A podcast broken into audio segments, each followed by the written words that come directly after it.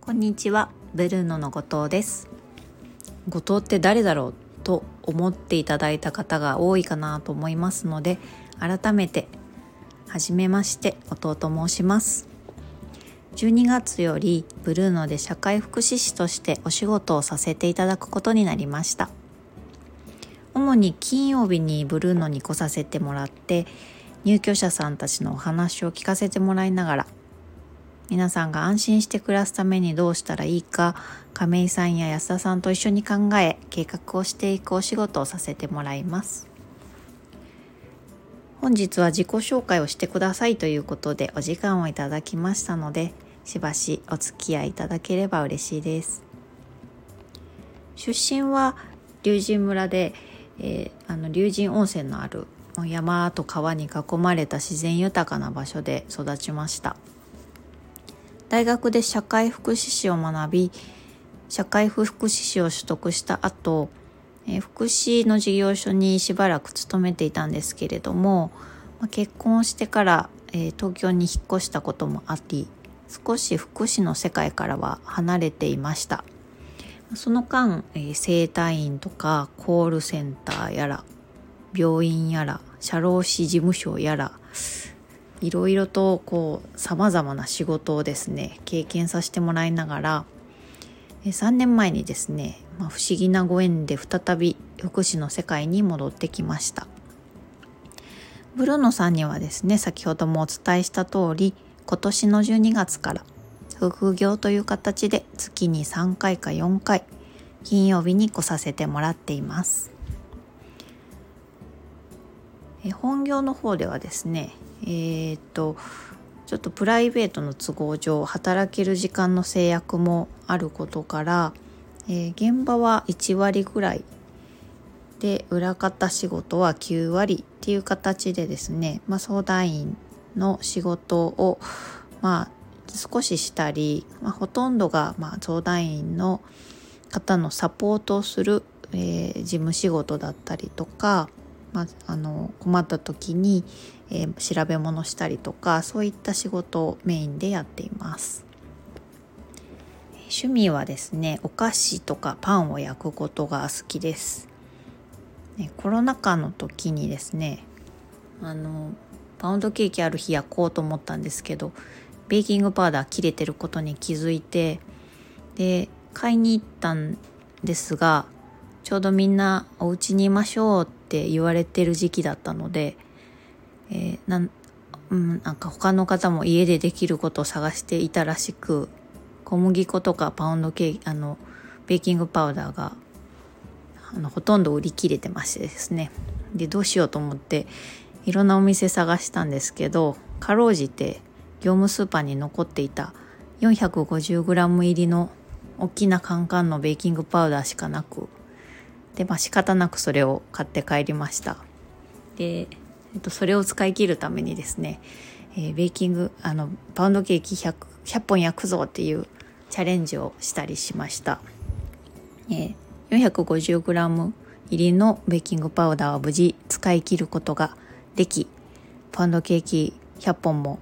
達成することができたのでちょっと自分では達成感がある思い出となっております。他に趣味はですねイラストを描くことも結構好きで、まあ、主に漫画のイラストとかが多いんですが、えー、直近でハマっていたのは「進撃の巨人」にとてもハマっていました。はい、あとは本を読むことも好きで結構本あの紙の本読んでた時期もあるんですけど最近はですね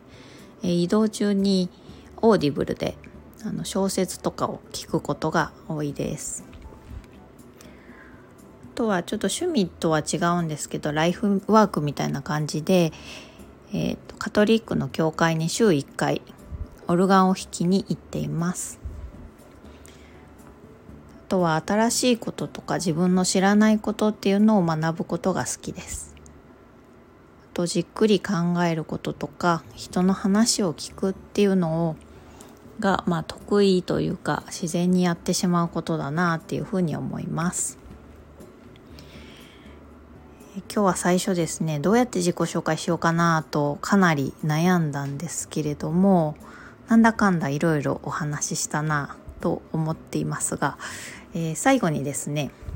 えー、昨日たまたまキャリアトランプっていうカードゲームを使った自己理解のワークを体験させてもらったのでそこから、えー、自分の内面的なことを少しお話ししてみようかなと思います。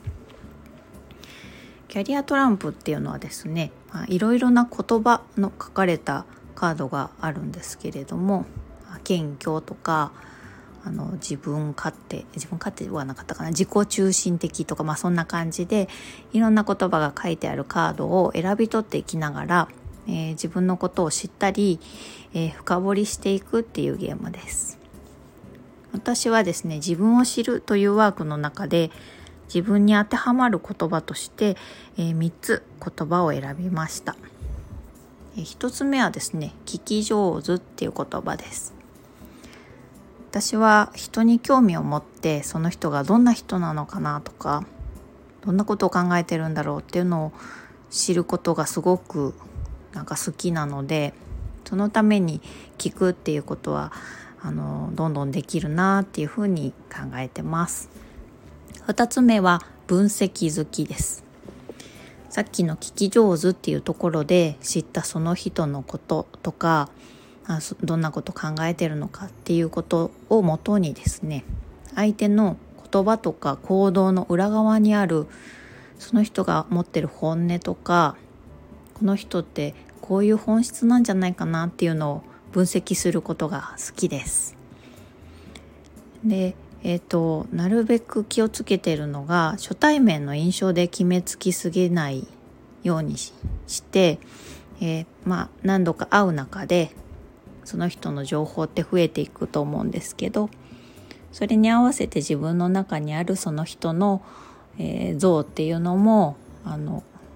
臨機応変に変えていけるように自分の中に柔軟性を持たせていたいなっていうふうに思っています。3つ目は話がまとまらないです私は、えーと、今までお話したみたいにいろんなことを知ってそれを考えるっていうのはとても好きなんですけど、えー、それをですね綺麗にまとめて話すっていうのがとても苦手でですねあの話したいことはたくさんあるんだけれども話そうとするととても散らかって、えー、どこが山なのかどこがオチなのかさっぱりわからないみたいなことによくなります。えなのでアドリブで話すことっていうのは私にとってかなりハードルが高いことででして、ね、今回の自己紹介も実は原稿を作って臨みましたただ一人になってじっくり考えて文章にまとめるっていうのはどちらかというと好きな方だと思います。書くことで自分の考えを整理したり、えー、自分の行動原理にするための、まあ、自分の中にある軸みたいなものを再確認する。っていうことを時々することで自分がなんか迷った時とかにもあの焦らず自分が大事にしたいものに立ち戻れるっていう効果があるなって考えてます。はいここまで長々とお話しさせていただきましたが、この辺で自己紹介を終わらせていただこうと思います。少しでも後藤のことが伝わったら嬉しいです。お聴きいただきありがとうございました。